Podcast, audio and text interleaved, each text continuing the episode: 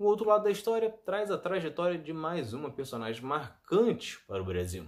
Trata-se da educadora Nízia Floresta, que lutou pela educação das mulheres, a abolição da escravidão e a liberdade religiosa no começo do século XIX. É Pilatos lá na Bíblia quem nos diz, e também faleceu por ter pescoço o infeliz autor da guilhotina de Paris. Nízia Floresta, brasileira Augusta, era o pseudônimo de Dionísia Gonçalves Pinto. Ela nasceu em 12 de outubro de 1810 em Papari, Rio Grande do Norte, que agora carrega o nome dela. A partir de 1830, morando no Rio Grande do Sul, ela começa a dar aulas e escrever também. Aos 22 anos, ela escreve o primeiro livro, Direitos das Mulheres e Injustiça dos Homens, no qual defende os direitos das mulheres à educação e ao trabalho e exige que elas sejam respeitadas pela sociedade. Em 1838, com 28 anos, ela então se muda para o Rio de Janeiro e abre uma escola para meninas na cidade. Até então, as poucas meninas que tinham a oportunidade de ir à escola só aprendiam a costurar, os cuidados com lar e boas maneiras. Só que no Colégio Augusto de Nízia Floresta, elas passaram a aprender gramática, ciências naturais e sociais, matemática, música, dança e até outras línguas. Isso, obviamente, gerou uma forte onda de críticas a Nízia.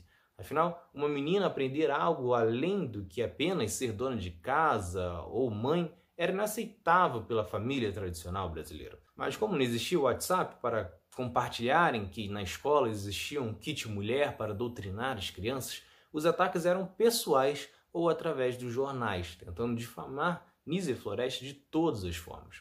Em 1847, o jornal Mercantil, por exemplo, escreveu: Trabalhos de língua não faltaram, os de agulha ficaram no escuro.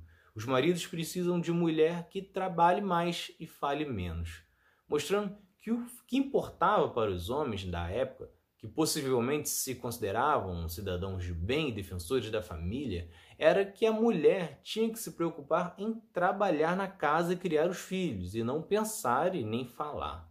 O Colégio Augusto funcionou por 17 anos até 1855. Só que além da atuação da luta pelos direitos das mulheres, Nízia Floresta também participou ativamente das campanhas abolicionistas e republicanas. E escreveu 15 livros, entre eles abordando sobre a situação dos povos indígenas e questionando o sistema escravocrata. Além de, claro, falar de diversas situações da vida da mulher da época.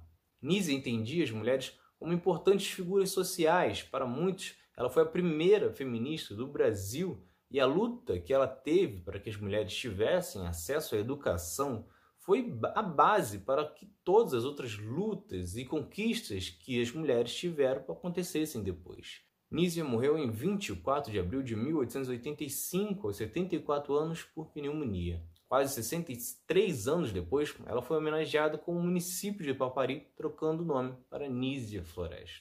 Se vocês gostaram, curtam, se inscrevam para não perder nenhum episódio do outro lado da história. Acompanhe a gente também nas redes sociais, estamos no Instagram, no Twitter, no Facebook, além do nosso podcast que está espalhado por todas as plataformas de áudio. Ah, e todas as fontes utilizadas neste episódio estão no nosso site, outroladodahistoria.com.